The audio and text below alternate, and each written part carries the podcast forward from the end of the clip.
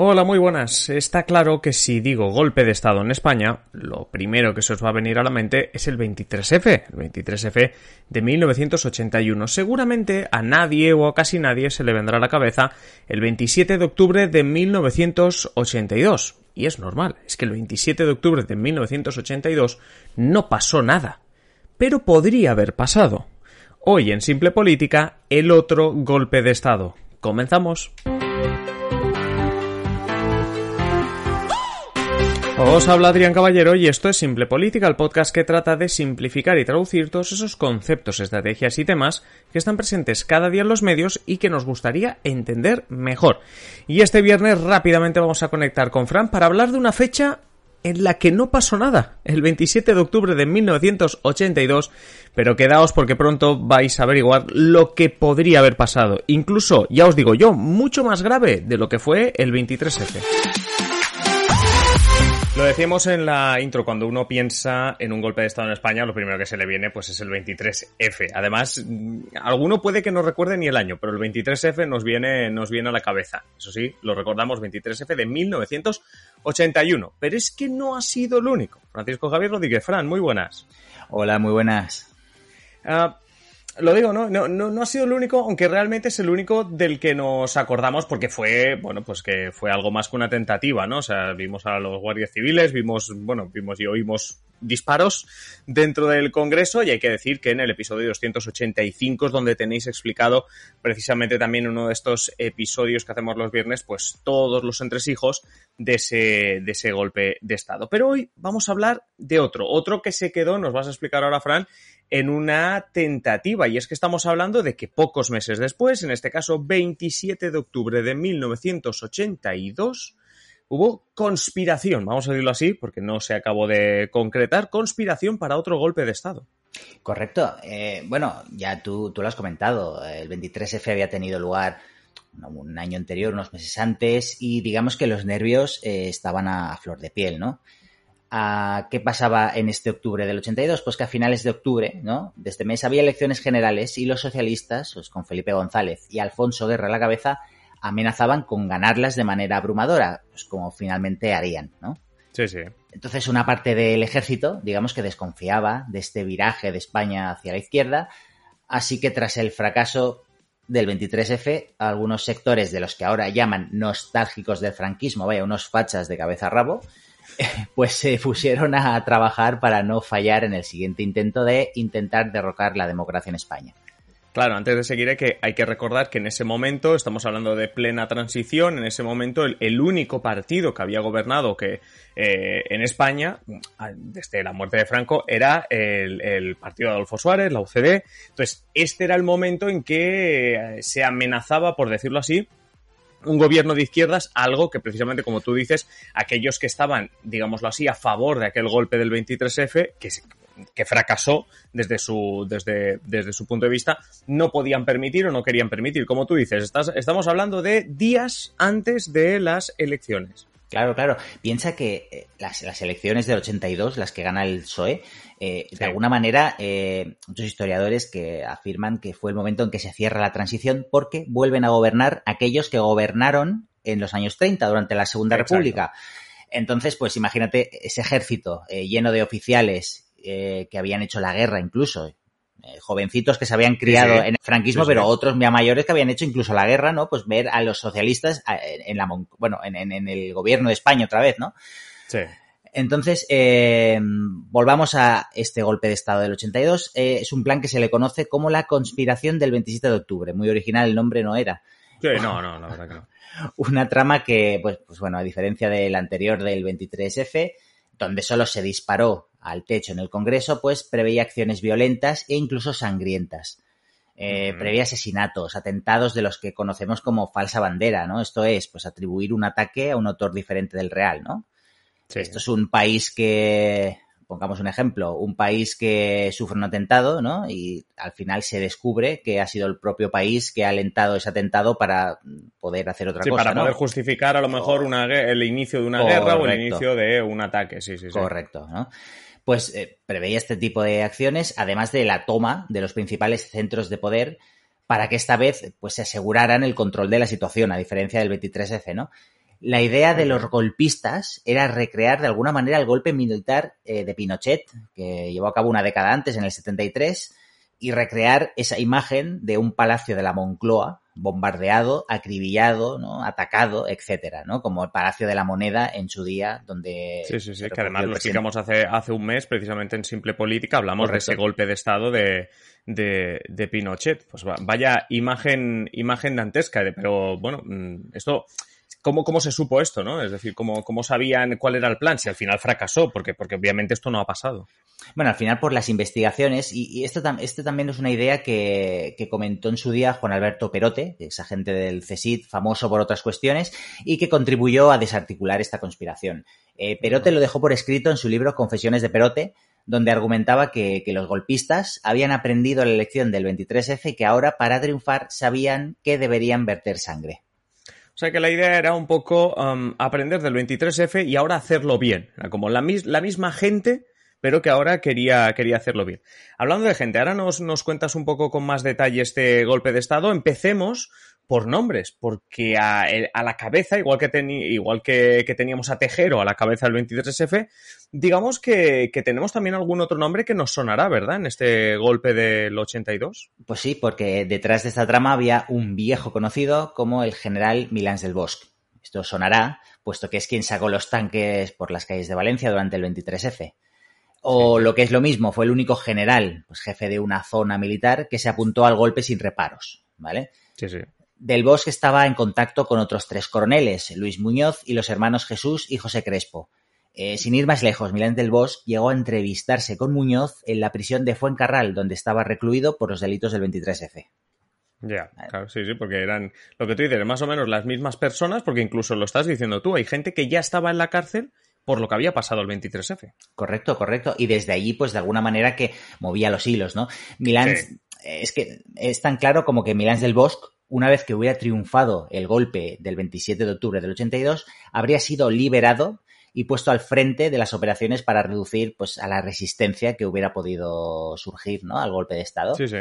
El propio general, además, había bautizado el plan eh, como MN, en alusión al movimiento nacional, el partido único durante la dictadura franquista. Esto por si había este dudas. sí, este se ha trabajado un poquito más el, el plan, lo ha llamado MN, que Tampoco tiene mucho, mucha originalidad, pero oye, al menos la metió más que conspiración del 27 de octubre. Eh, claro, claro. Bueno, y de alguna manera dejaba claro de, de, pues, de qué sí, de dónde venía, ¿no? sí. De qué pica el Sí, sí, sí.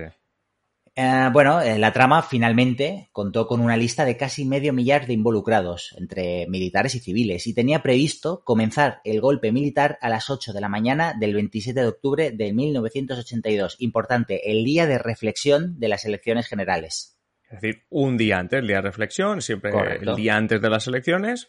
Pues ahora, para que te lo pienses bien, golpe de Estado. Vamos a, vamos a ayudarte a que lo pienses bien, ¿no? Exacto. a partir Pues no de... habrá nada que pensar porque mañana no hay elecciones. Te facilita la faena y todo. Exacto. Eh, a partir de esa hora, de las 8 de la mañana de ese día, eh, se cortarían las comunicaciones. Se tomarían los principales centros de comunicación como Radio Televisión Española o Radio Nacional de España. Se tomarían además los palacios de la Moncloa y la Zarzuela y se procedería a destituir no solo al, al gobierno en funciones, sino que también al rey, que sería sustituido por un consejo de regencia. Eh, esto Claro, no es que es un poco, un poco, un poco el traidor, ¿no? Del Claro, 23F. claro, no, no, no es raro porque fue el traidor, ¿no? Los militares más radicales, estos nostálgicos franquistas de los que hemos hablado antes, estaban muy escamados con Juan Carlos, pues que de alguna manera habían maniobrado inteligentemente para desmantelar el golpe del 23F y como tú bien has dicho, lo veían como un traidor. Y una vez tenemos. Porque hasta ahora has explicado un, un golpe de estado de manual, es decir, en cualquier país. Lo que tienes que hacer es, y bueno, lo de bien prontito tampoco hace falta, pero es igual. Es decir, una vez empieza el golpe de Estado, tienes que controlar la radiotelevisión pública. En ese momento es una suerte, porque claro, tampoco hay muchas televisiones. Entonces, claro, Claro. No, no, no habrá mucha libertad de información, simplemente Claro. controlando radio y televisión. Has dicho, claro, tomo la sede del gobierno, tomo en este caso la del jefe de Estado, que es el rey. Y a partir de aquí, ¿qué? ¿Cuál era el plan? Pues eh, no se quedaba ahí la cosa, porque se procedería, lo que estaba previsto era eh, detener a personas significativas de la izquierda, líderes sociales, a líderes asociativos, en fin, a personas eh, pues posiblemente desafectas con el régimen neofranquista que se eh, pretendía instaurar. ¿no? Estas serían recluidas en campos de detención, mientras que otras serían neutralizadas. ¿eh? No hace falta explicar el eufemismo que representa esta expresión. Sí, sí, sí, sí. Y por otro lado, también estaba previsto aislar la capital, Madrid, y seguidamente se disolvería el Parlamento. Y a partir de ese momento, la idea de los golpistas es que unas cortes de tipo franquista ocuparan el poder. Y no hace falta decir pues que sindicatos y partidos pues serían inmediatamente ilegalizados. Claro, si hablamos de que el golpe, o, o Milán Desbos lo bautizó como movimiento nacional, que era partido único durante la dictadura franquista, pues ya podemos imaginar que el resto de partidos serían ilegalizados. No vaya a ser que les dé por votar algo en, esas cortes neofranquistas. Correcto. Eh, pero bueno, a ver, ahora bien, esto es lo que preveían los golpistas. Porque claro, el, spoiler, el spoiler se hace solo. Es decir, eh, si estamos tú y yo aquí hablando es porque esto no sucedió. No, no, no, no se llevó a cabo, ¿no? A ver, realmente la trama no habría sido lo suficientemente fuerte como para representar una amenaza seria. Al menos así lo expresa el activista de ultraderecha Ernesto Milá en su libro Ultramemorias, ¿no? En los papeles incautados a los golpistas, además, pues se barajaba la posibilidad de fomentar atentados de los Grapo y ETA para sembrar el caos y justificar la intervención militar. Hemos que es lo de la falsa bandera que tú decías, no hace falta crear una guerra, simplemente haces un atentado, dices, ha sido ETA y ya generas el caos. Claro, piensa que por aquellos años el ejército pues estaba, además por el tema del gobierno, pues bastante eh, escamado con el tema del terrorismo, había generales y oficiales que estaban siendo asesinados por, ETA. Y que de alguna manera, pues, un gran atentado de terrorista de, ETA contra el ejército, pues, hubiera justificado pues una intervención militar más contundente, ¿no? Se habló incluso de atentar eh, hablando de este tema, contra un bloque de viviendas de familiares de, militares, ¿no? Inculpar a ETA por ello, ¿no? sea como sea, eran ideas eh, sin una infraestructura muy potente para llevarlas a cabo, según destacan los principales expertos. ¿eh? o sea que, ellos, ellos, mismos no estaban hipotecados casi a la hora de hacer el. Correcto, quizá de alguna manera tenían previstas acciones para las que no estaban del todo preparados, ni tenían la gente suficiente, vaya. Eh, el gobierno ¿no? estaba al tanto de los movimientos de estos elementos ultraderechistas dentro del ejército, pues descubrió la trama unas semanas antes, ¿no? Aunque esto no queda del todo claro, ¿vale? Porque el CESIT inició un seguimiento de estos tres coroneles que hemos hablado antes, de los hermanos Crespo y del señor Muñoz. Y ante la inminencia del golpe de Estado y la voluntad de neutralizar esta intentona y no dar alas a los hechos para no manchar más la imagen ya deteriorada del ejército, el gobierno procedió a detener a los principales autores, los, conspiradores, digamos, ¿no? pero, claro, pero estoy pensando, los principales autores estaban en la cárcel.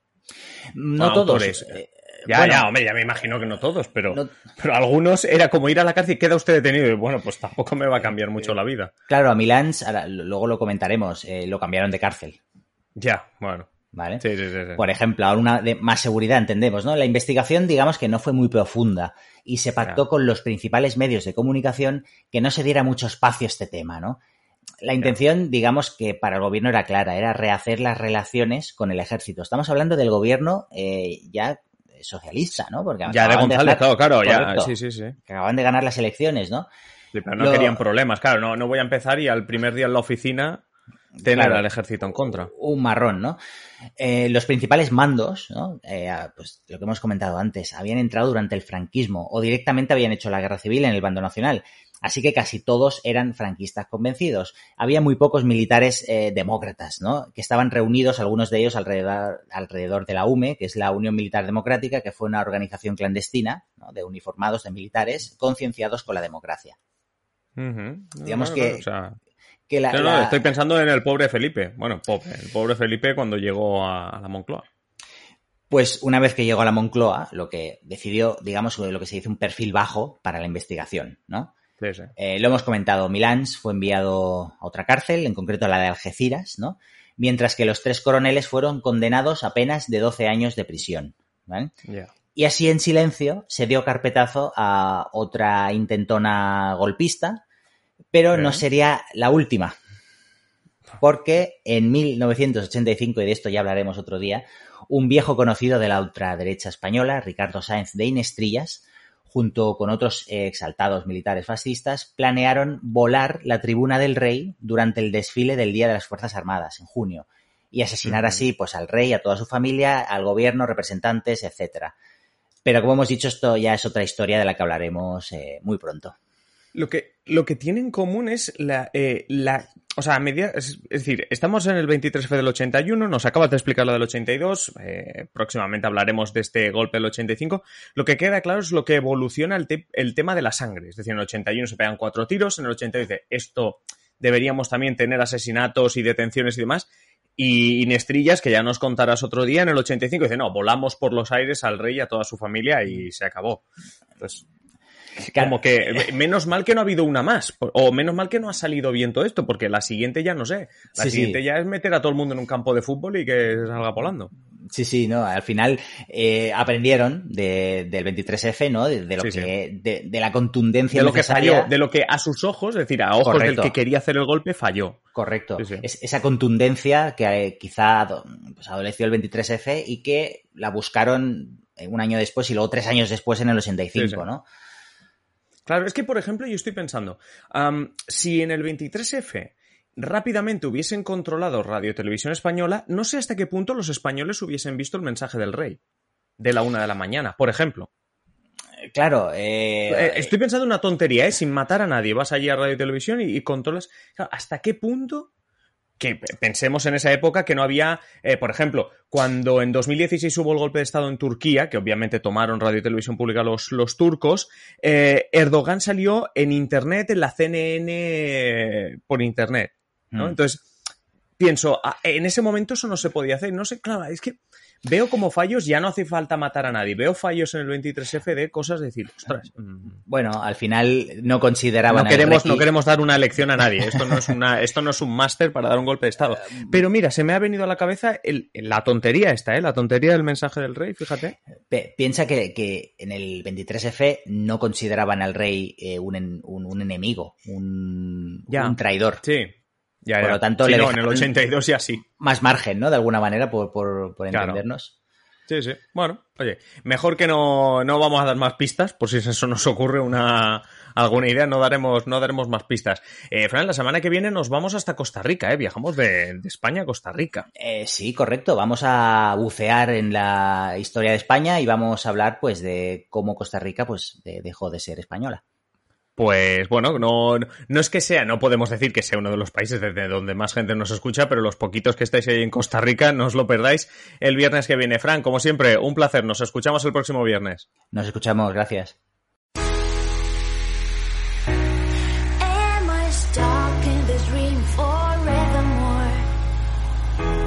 Y hasta aquí el episodio de hoy. Como siempre, agradeceros que estéis al otro lado y ya sabéis, invitaros a que compartáis este episodio en las redes sociales o allá donde queráis. Si queréis más simple política, pues varias opciones. La primera, esperar a nuestro próximo episodio. Ya sabéis, de lunes a viernes, un nuevo episodio. La segunda opción, pues que estéis atentos a nuestra página web, simplepolitica.com o a nuestro Twitter, arroba simple barra baja política. Y la última, la más interesante de las opciones, es que os hagáis miembros, os hagáis mecenas de Simple Política para tener contenido en exclusiva. ¿Cómo te haces mecenas de Simple Política? Pues tienes dos opciones. Si nos estás escuchando a través de ebooks, te vas al botoncito que pone apoyar y si no, tienes el enlace en la descripción de patreon.com barra simple política. Es así de sencillo. Te haces mecenas y disfrutas de un montón de contenido en exclusiva, no solo el que vendrá a partir de ahora, sino todo aquel que ya hemos y nada más, simplemente deciros que paséis un feliz día y aquí estaremos en el próximo episodio. Un saludo.